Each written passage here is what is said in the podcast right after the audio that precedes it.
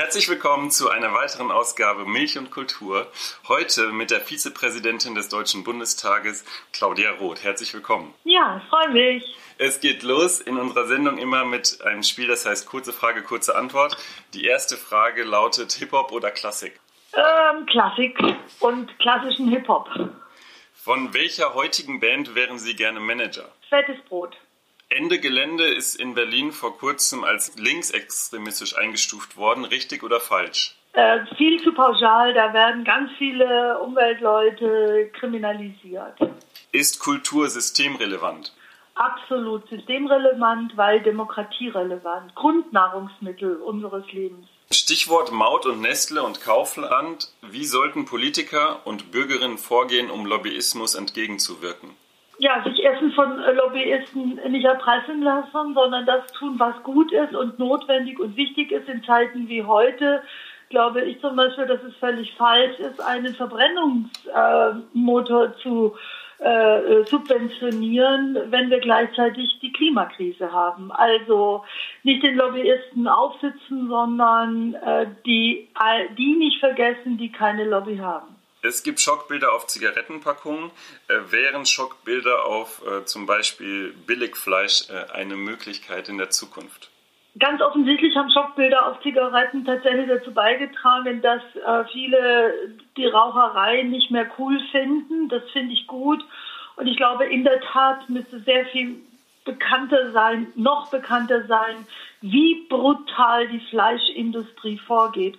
Und zwar was die Mitarbeiter und Mitarbeiterinnen angeht, in, was die Arbeitsbedingungen angeht, aber was vor allem auch die Tiere angeht. Das Tierwohl muss uns auch ein Anliegen sein. Und deswegen, ja, man sollte durchaus da auch mit mehr Schockbildern äh, agieren, wobei ehrlich gesagt die Realität reicht schon aus, um äh, Schocks auszulösen. Sind Sie Veganerin? Nein, ich bin nicht vegan, aber ich genieße mehr und mehr gute vegane Küche. Berlin hat tolle vegane Restaurants. Äh, ich bin aber aus Bayern kommend durchaus auch gern mal dabei bei einer gescheiten Weißwurst, wenn ich weiß, äh, was es für ein Metzger ist, der sie gemacht hat. Milch mit Hafermilch oder mit Kuhmilch? Kuhmilch. Kultur ist. Ich komme aus dem Allgäu.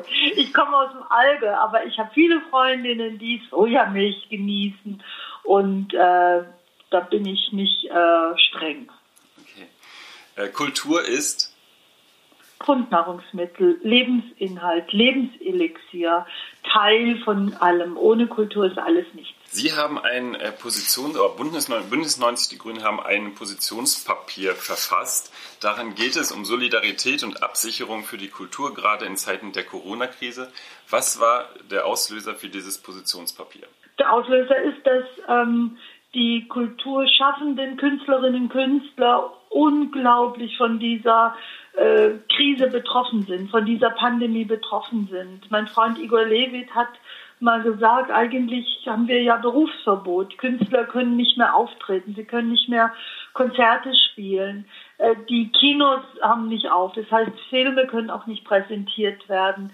Theater haben geschlossen. Ähm, aber Kunst und Kultur, das ist ja immer schon so ein, wie soll ich sagen, so ein blöde Idee gewesen, dass Künstler eigentlich gar nichts brauchen zum Leben, dass die von Luft und Inspiration und ihrer Kreativität leben oder von Luft und Liebe leben, tun sie aber nicht, sondern äh, das ist ein harter Job und niemand und ganz, ganz wenige sind da wirklich reich geworden und denen haut wirklich die Existenzgrundlage weg. Und die sind absolut am Rand und wissen nicht mehr, wie sie ja leben können und wie ihre Zukunft aussieht. Das ist heute noch nicht klar. Was machen äh, Rockbands? Was machen die? Wo können die auftreten? Wie können Konzerte wieder stattfinden? Wann kann Igor Levit wieder konzertieren? Wann machen Comedians wieder auf? Was ist mit den Clubs, mit den, also das ganze Leben, was ja geprägt ist von, von, von Kultur, ähm, darf nicht so aussehen, dass man jetzt über Monate lang ähm, die Kultur sozusagen in Quarantäne geschickt hat, um dann in Debatten zu kommen, wenn diese Quarantäne hoffentlich demnächst wieder äh, zu Ende ist, dass dann angefangen wird von den äh, Finanzern, sei es auf kommunaler, auf Länder, auf Bundesebene oder von denen ganz rechts außen, die dann sagen, ach ja, das ging doch eigentlich auch ganz gut ohne.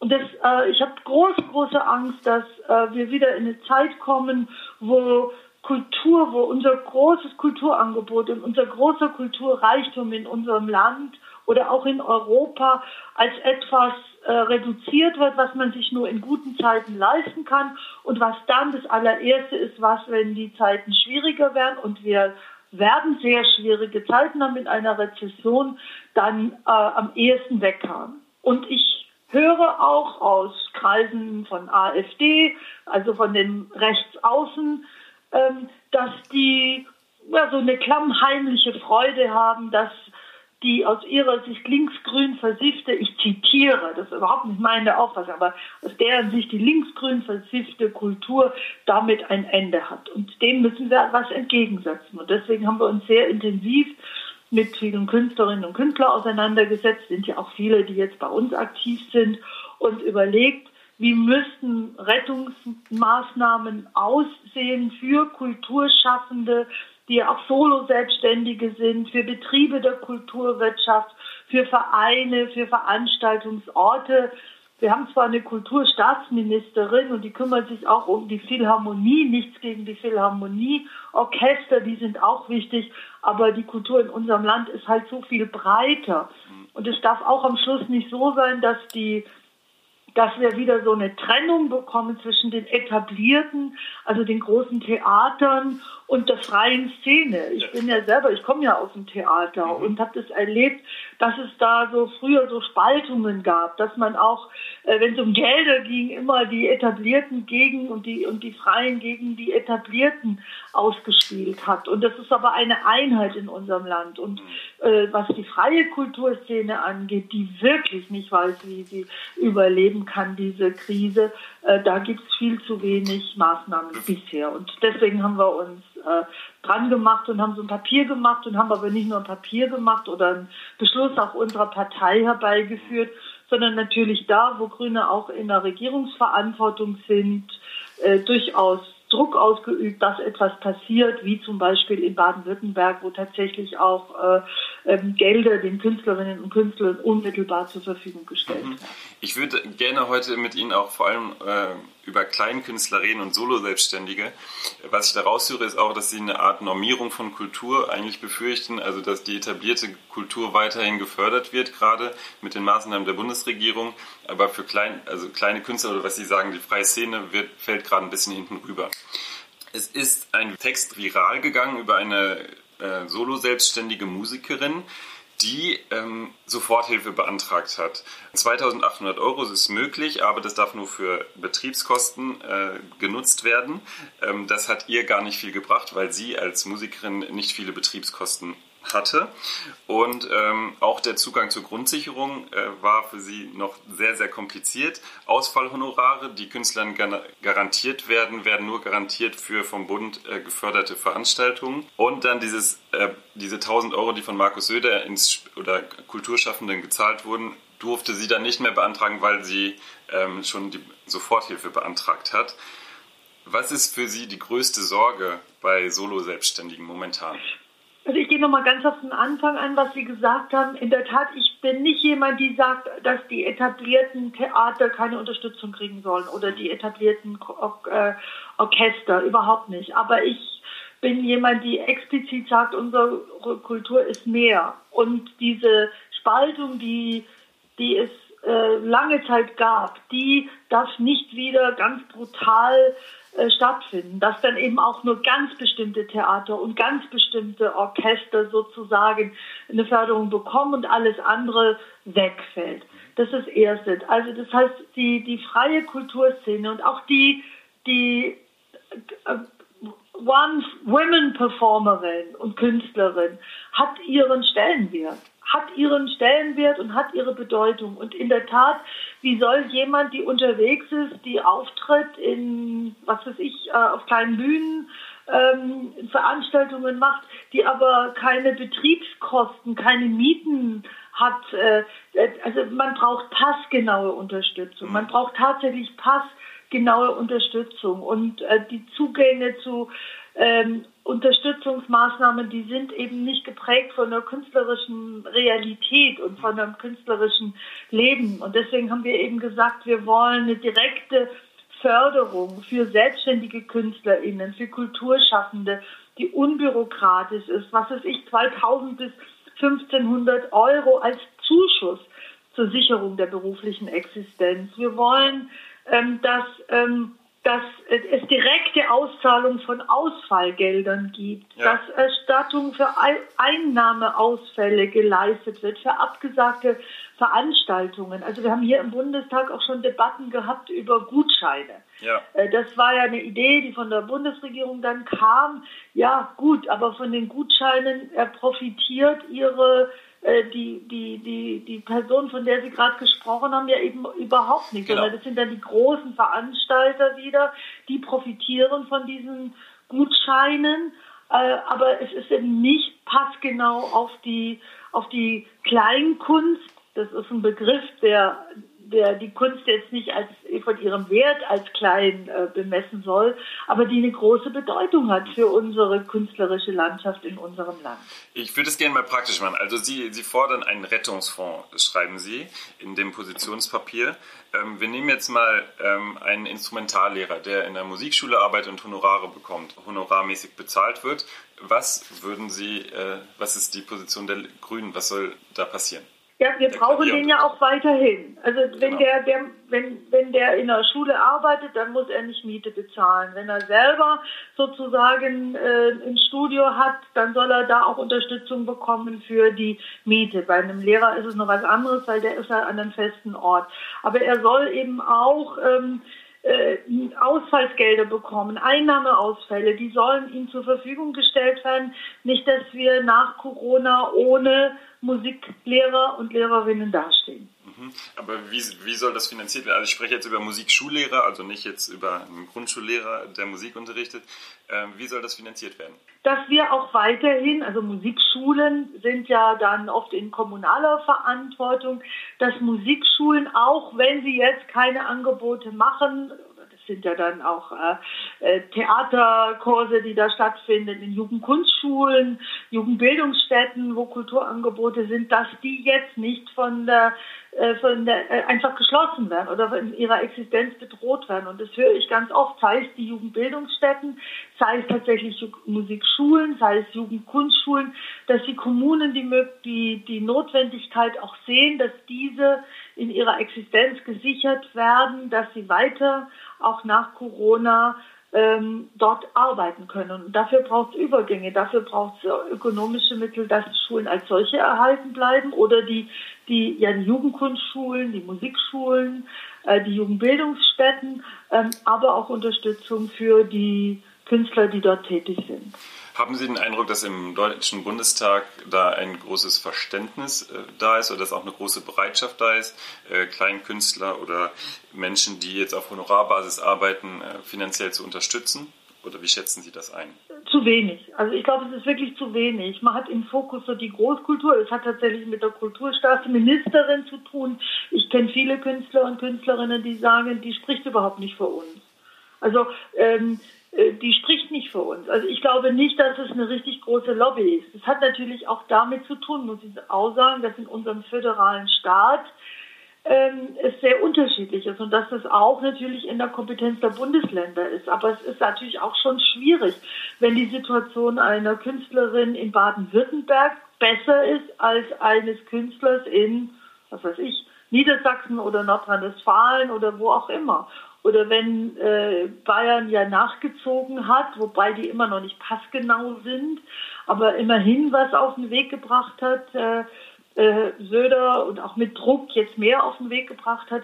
Wenn sich das aber massiv unterscheidet vom Rheinland-Pfalz oder von Schleswig-Holstein. Also da ist unser Föderalismus, das finde ich wirklich problematisch, wenn es so unterschiedlich ist. Aber insgesamt glaube ich, wenn ich mir anschaue, dass mal der Lufthansa ohne Kriterien einfach mal so neun Milliarden äh, äh, bereit ist zu geben oder der Automobilindustrie für klimaschädliche äh, äh, äh Produkte bereit ist äh, zu helfen, ähm, dann sage ich, dann haben die viele einfach überhaupt nicht verstanden, welche systemrelevante und demokratierelevante Bedeutung unsere Kultur hat. Sie hat was mit der Demokratie zu tun. Und wenn ich mir sehe, was in anderen Ländern los ist, in Ungarn, und, aber auch wenn ich mir anschaue, Anträge, die von der AfD in bestimmten Bundesländern schon kommen, äh, in den Landtagen, auch bei uns im Bundestag, äh, die Mittel streichen. Gut, dass Goethe, die Goethe-Institute sozusagen alle zu sind weltweit, ist natürlich überhaupt nicht gut, das ist eine Katastrophe. Ähm, dann sage ich, äh, ist es auch äh, das Interesse von uns als Demokratinnen und Demokraten, diese lebendige Kunst aufrechtzuerhalten, weil es ein, weil es bedeutet, es stärkt unsere, es stärkt massiv unsere Demokratie. Wie kann das äh, funktionieren in der Zukunft? Also wenn man jetzt zum Beispiel in Tageszeitungen guckt, man kriegt den Eindruck, ähm, Sie sind ja auch im Bereich Fußball aktiv. Ähm, wenn die Bundesliga, die ist jetzt weitergegangen, aber vor ein paar Monaten, wenn die Bundesliga nicht in zwei Monaten weitergeht, dann geht Deutschland unter. Aber über die Situation von Kulturschaffenden liest man eigentlich vielleicht mal im Feuilleton ein wenig, aber ähm, mhm. wie kann es sein, wie kann man schaffen, dass Kultur, aber klein, gerade auch im vor allem kleinen Künstler oder die Situation von Kulturschaffenden, auch der freien Szene, eine Lobby bekommt? Also ich muss Ihnen sagen, ich, ich mache jetzt nicht Folgendes. Ich mache jetzt nicht den, den Zeigefinger gegen die Deutsche Fußballliga, äh, weil die Liga und wenn ich mir die Vereine angucke äh, in unserem Land, sind, ist natürlich sehr viel mehr als ein Torwart von Bayern München, der in der Corona-Krise 20 äh, Millionen verdienen will. Also das ist, das wäre mir zu klischeehaft, sondern da hängen 60.000 Arbeitsplätze ungefähr dran. Das, da gehört natürlich ganz, ganz, ganz viel dazu. Oder wenn ich mir den DFB anschaue, das ist der größte äh, Sportverband auf der ganzen Welt und äh, man denkt ja, die sind steinreich, die sind überhaupt nicht mehr reich, die sind auch in einer existenziellen Situation. Äh, der DFB, das sind eben nicht nur die Oberen oder die Nationalmannschaft, sondern das sind 80.000 Spiele jedes Wochenende. Die haben es anders gemacht als, das muss ich auch mal kritisch sagen, gegenüber den Künstlerinnen und Künstlern und deren Verbänden. Die haben sich halt zusammengeschlossen. Also ich muss wirklich sagen, die DFL, die Deutsche Fußballliga, ist halt als massive Lobby aufgetreten und hat als Lobby auch Druck entfacht und hat Druck gemacht, hat äh, hier in, bei der Regierung Druck gemacht, bei der Kanzlerin Druck gemacht, bei den Bundes Ländern bei den Regierungschefs Druck gemacht und hat äh, äh, mit einem eigenen Konzept, zu, zu ihr, also ihr, ihr Corona-Pandemie-Konzept, das sie vorgelegt haben, immerhin, immerhin erreicht, dass diese Geisterspiele jetzt stattfinden können. Ich bin Fußballfan und finde es grausam, diese Geisterspiele, aber zumindest, ähm, das ist äh, sozusagen, wie soll ich sagen, äh, eine kleine also eine, eine Unterstützung äh, äh, für, für sehr viel mehr als für die Fußballmillionäre, die es natürlich auch gibt. Und ich glaube schon, dass es sehr notwendig wäre, dass es ein viel deutlicheres, gemeinsameres Auftreten gibt äh, der Künstlerinnen und Künstler. Dass es sozusagen nicht nur einzelne Stimmen gibt oder Briefe gibt, äh, was ja wichtig war, Peter Maffay und andere oder Iris Berben, die, die sich äh, oder, oder berühmte Violinistinnen an Sophie Mutter und andere, äh, die sich einbringen, aber es ist nicht zusammen. Also man hat nicht das Gefühl, dass ähm, äh, die gesamte Kulturlandschaft an einem Strang zieht. Und das äh, bräuchte eigentlich einen leichten, lauten Aufschrei äh, von Künstlerinnen und Künstlern zusammen, auch, ähm, äh, auch wie soll ich sagen, äh, kreative Protestformen, die äh, die Gastronomie gemacht hat, als sie auf große Plätze Stühle gestellt haben oder die die Reiseunternehmen machen. Also eigentlich vermisse ich gerade aus dem künstlerischen Bereich kreativen Protest, äh, der, der verdammt nochmal deutlich macht und nicht nur im Feuilleton, da gebe ich Ihnen völlig recht, sondern auf der Wirtschaftsseite der Zeitung oder in den Tagesschauen und in Nachrichtensendungen, was wir verlieren, wenn diese Kulturlandschaft so nicht mehr existieren kann. Was wir verlieren, wenn ein Club zumacht, wenn ein Theater schließt, wenn eine Kleinkunstbühne, die oft sehr große Kunst präsentiert, schließt, wenn ein Museum nicht mehr öffnen kann, wenn ein Film nicht mehr produziert werden kann, wenn ein wenn ein klassisches Konzert nicht mehr stattfindet, wenn, wenn Rapper oder was weiß ich oder Hip-Hopper oder sonst irgendwas ähm, Slammer nicht, wenn der Poetry Slam nicht mehr stattfindet, da verlieren wir ganz, ganz, ganz viel. Und äh, das können wir uns gar nicht vorstellen, wie teuer es wäre oder wie ganz an vielen Orten gar nicht mehr möglich ist, wieder zu eröffnen. Das muss uns also, ich sag's nochmal, als Grundnahrungsmittel einer angeblichen Kulturnation, wir sind ja nicht nur Kulturnation in guten Zeiten, sondern das muss sich doch gerade dann beweisen, in schlechten Zeiten klar sein, dass der, die Bildung, hm. Bildung, Aber die Menschen zu Menschen macht und zu Persönlichkeiten macht, die passiert ja nicht nur, dass ich Mathematik lerne, ja. sondern Bildung ist auch eine musische, ist eine kulturelle Bildung. Und äh, da finde ich, ist im Moment noch immer noch leider viel zu wenig Gemeinsamkeit da. Also eigentlich müssten sich sehr viel mehr die, ähm, die Verbände oder die, die Organisationsstrukturen von den Klassik, klassischen, von der klassischen Musik mit der jungen, modernen äh, zusammenschließen und die, die, die Theater mit der freien Szene wieder sehr, sehr, sehr viel mehr an einem Strang ziehen, der Intendant des Deutschen Theaters, Herr Kuhn, der hat davor gewarnt, vor dieser Spaltung, vor dieser Spaltung auch in der Kulturszene, dass man am Schluss sagt, wir gucken, ho ho hoffentlich kriegen wir noch ein bisschen was ab von diesem kleinen Kuchenstück, was man uns zuteil kommen lässt. Also ein Solo-Selbstständiger hat ja nicht die Lobby, von dem hängen keine Arbeitsplätze ab, wie jetzt zum Beispiel ein großes deutsches Theater. Glauben Sie, dass kreativer Protest und der Zusammenschluss von vielleicht etablierter Kulturszene und freier Szene wirklich ausreichen, um in der Politik was zu bewirken? Ja, das wäre schon mal erstmal ein guter Schritt. Nochmal, ich habe das erlebt, wir haben in den, in den 70er Jahren sehr intensiv, ähm, das war ja eine sehr, sehr, sehr politische Zeit mit Berufsverboten und was weiß ich. Und, äh, und da haben wir versucht, so einen Zusammenschluss hinzubekommen zur Freiheit der Theaterarbeit ähm, weil massiv auch Druck ausgeübt worden ist auf, auf Künstlerinnen und Künstler, politischer Druck ausgeübt worden ist. Und haben wir zum ersten Mal versucht, dass, dass diese vermeintliche Trennung überwunden wird zwischen den klassischen Kultureinrichtungen und der freien Szene.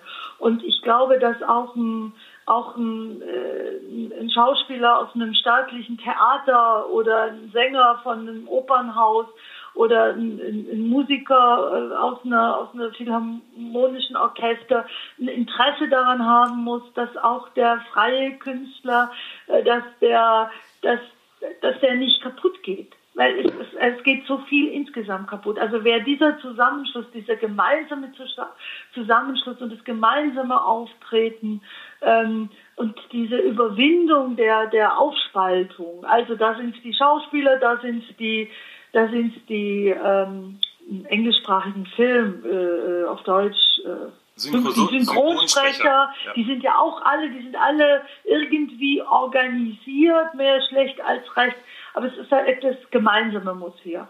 Und dann tatsächlich ist es unsere Aufgabe, tatsächlich als Kultur oder Menschen, die auch in der Kulturpolitik sind, viel, viel lauter deutlich zu machen, dass die die Stärke unserer Demokratie, ich sage es noch einmal, die Stärke unserer Demokratie auch davon abhängt, dass wir eine freie Presse haben, ja, dass die Pressefreiheit erhalten wird, aber dass wir eben diese reiche Kultur haben, diese Freiheit der Kultur haben, die ja weltweit jetzt auch angegriffen wird. Und äh, das sollten viel mehr Politiker und Politikerinnen ernst nehmen, äh, was im Windschatten der Corona-Pandemie weltweit passiert. Es passieren Angriffe auf die Menschenrechte, auf die Pressefreiheit, auf Kunst- und Kultureinrichtungen, die man eh schon immer, die, die denen, den, den Autokraten und Autoritären suspekt waren. Jetzt nehmen sie die Corona-Krise im Windschatten, wird dann Tabula rasa gemacht. Und viele Künstler und Künstlerinnen sind heute schon Opfer auch von dieser Repression. Und deswegen ist Kunst und Kultur eine Aufgabe, die nicht nur am Sonntag oder in Sonntagsreden ähm, eine Rolle spielen äh, muss, sondern die tatsächlich als, ja, als auch als Wirtschaftsfaktor gesehen wird. Das ist auch ein Wirtschaftsfaktor. Das hat was mit unserem, mit unserer, das hat was mit Gesellschaft, Aber Zusammenhalt dieses, dieses Bewusstsein zu schaffen, dieses Bewusstsein zu schaffen, das ist ja die Aufgabe eigentlich der Politik auch. Wie soll das gelingen? Ja, es gibt ja viele Kolleginnen und Kollegen, die das versuchen, sei es in den Bundesländern, noch einmal, einige Bundesländer haben ja äh, agiert, haben Maßnahmen ergriffen. Das fängt in den Parlamenten an, das äh, ist in den Regierungen, wo, äh, wo, wo ich mir auch wünsche, dass die Kulturminister äh, ja nicht am Katzentisch sitzen, sondern jetzt eigentlich eine viel größere Rolle spielen. Ähm, so Leute wie Söder haben das, glaube ich, gemerkt und haben zumindest etwas geliefert. Baden-Württemberg äh, hat einiges getan. Ähm, das ist aber auch wichtig, dass es in der Kommune anfängt. Das, und da hatte ich wirklich große Sorgen, denn wir laufen auf Situationen, also absehbar in, kommen wir in Situationen, wo durch einen massiven Einbruch beispielsweise der Gewerbesteuer ähm, die Finanzen einfach angespannt sind. Also wenn nicht sogar, dass man nicht sogar Haushaltssperren bekommt. Also ich kann von der von, von, von Augsburg, das ist ja mein Wahlkreis. Äh, ich wohne ja in Berlin und in Augsburg. Wenn ich zu Hause bin, bin ich in Augsburg.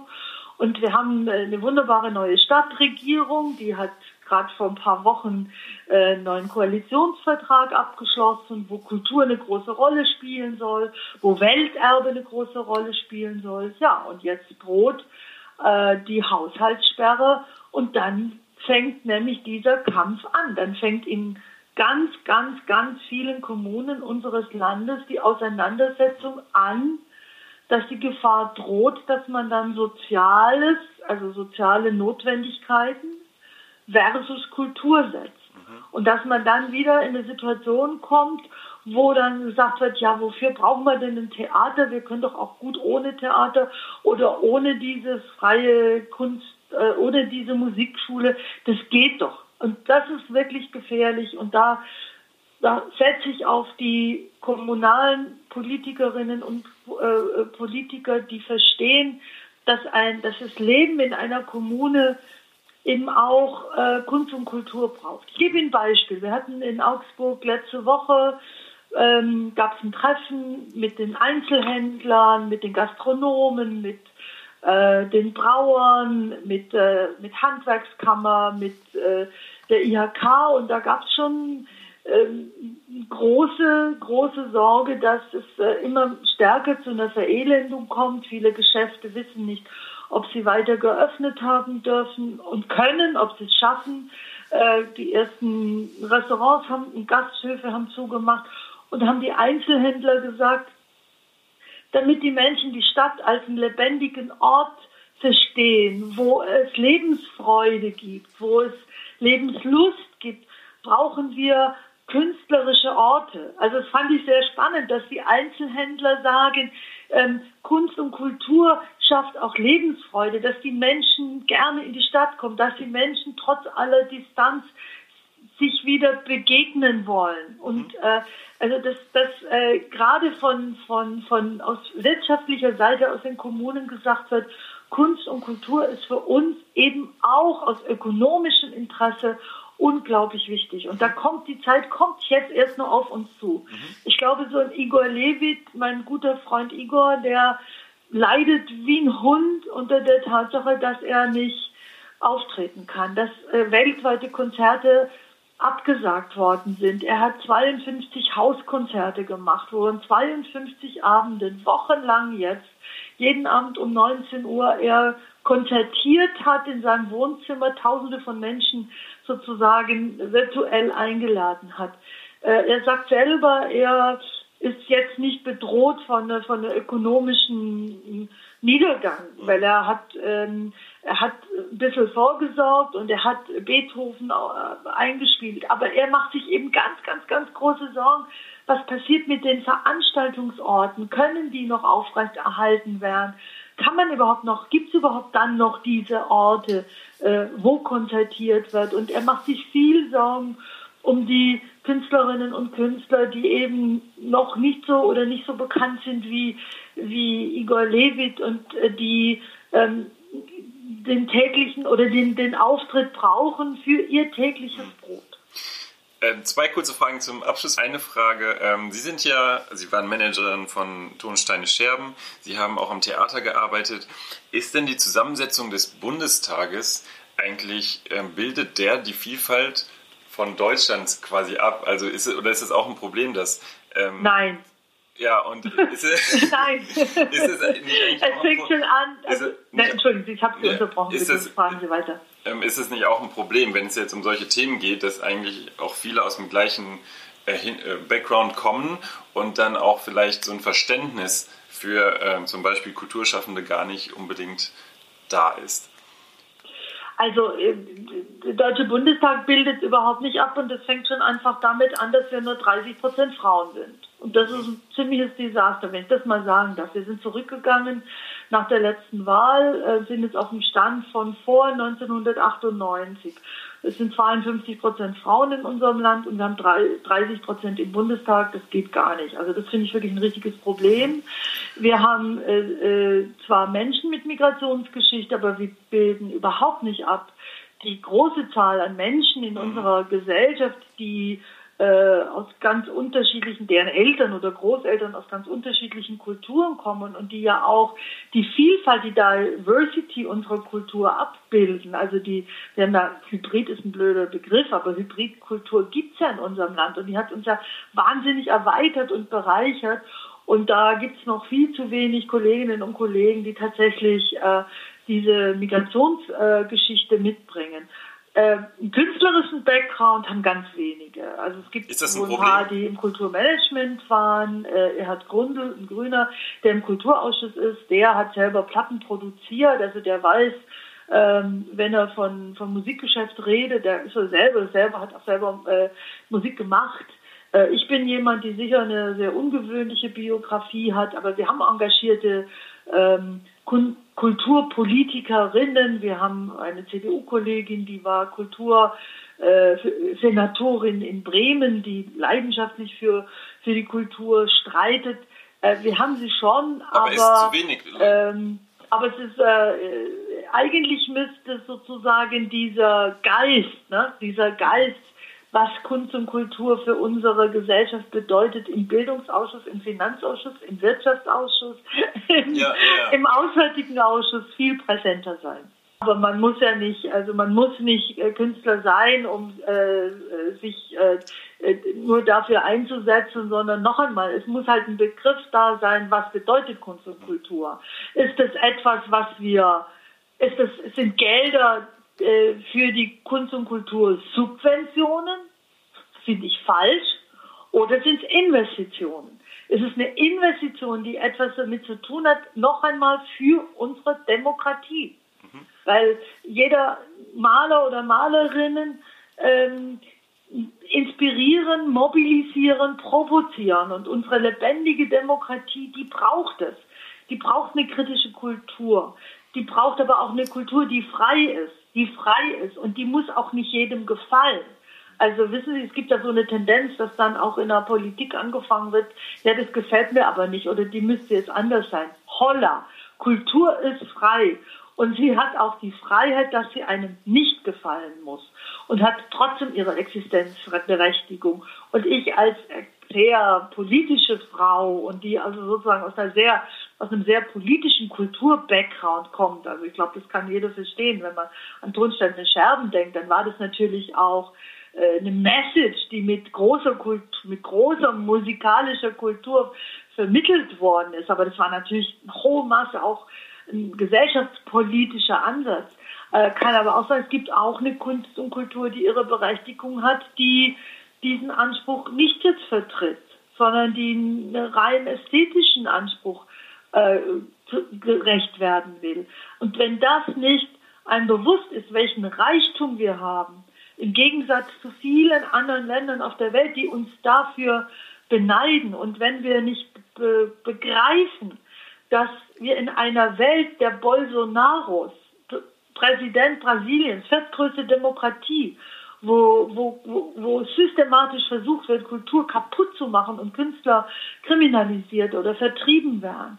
Wenn ich mir anschaue, was in den USA los ist mit einem Trump, wenn ich mir anschaue, was in Russland los ist, in der Türkei los ist, in China los ist, dann sage ich, dann haben wir so eine große Verantwortung dafür, nicht nur den, äh, auf deutscher Ebene, sondern europäisch, einen europäischen Kulturraum zu stärken, zu verteidigen, zu schützen, auszubauen. Denn wir sind schon in der Zeit einer systemischen äh, Rivalität, wo sich Demokratien beweisen müssen gegen immer stärkere autoritäre, autokratische äh, Regime und Systeme. Und in Autokratien und in antidemokratischen Regimen, übrigens auch in Europa, wenn ich mir anschaue, was in Ungarn los ist, zum Teil auch in Polen los ist, geht es zuallererst an die Presse, an die unabhängige Presse und es geht mindestens genauso schnell an die Kunst und Kultur in einem Land. Und deswegen ist es die Aufgabe von uns allen, von jedem Demokraten und jeder Demokratin, wirklich mit großer Leidenschaft für die Kulturlandschaft in unserem Land einzutreten. Sommer 2021, kurzer Ausblick, wird die deutsche Kulturszene reicher oder ärmer sein? Ich werde alles dafür tun, dass sie nicht ärmer ist. Ich werde alles dafür tun, dass ähm, viel mehr verstehen, auch und gerade nach dieser Pandemie, was diese Kultur für uns bedeutet. Ich glaube schon, dass viele, viele, viele Menschen merken, was uns fehlt. Äh, dieses direkte Erlebnis, die Emotion, die Empathie. Du kannst viel machen. Du kannst Videokonferenzen machen ohne Ende. Aber dieser direkt, diese direkte Begegnung, die über die Bühne kommt, die, die, die, das direkte Erlebnis. Ich stehe vor einem Bild, vor einer Skulptur, äh, das direkte Erlebnis von einem Poetry Slam. Ähm, das kann, das kann die digitalisierte Welt äh, nicht ersetzen. Deswegen hoffe ich, dass Digitalisierung auch im Kulturbereich ähm, äh, ausgebaut wird, dass es mehr digitale Projekte bei Kultureinrichtungen gibt und das ressortübergreifend entwickelt wird, ähm, digitaler Dienstleistung, aber dass die analoge Kunst und Kultur eine viel höhere Anerkennung hat und eine viel höhere äh, Wertschätzung hat, weil wir jetzt, jeder und jede von uns, erleben, was es bedeutet, wenn es all das nicht gibt. Ganz zum Schluss, warum sollte man Milch und Kultur hören? weil, äh, weil dort nicht nur in zwei Minuten über die Weltwirtschaft geredet wird, sondern weil man kluge Fragen bekommt und hoffentlich einigermaßen äh, kluge Antworten geben kann. Ganz herzlichen Dank, Claudia Roth.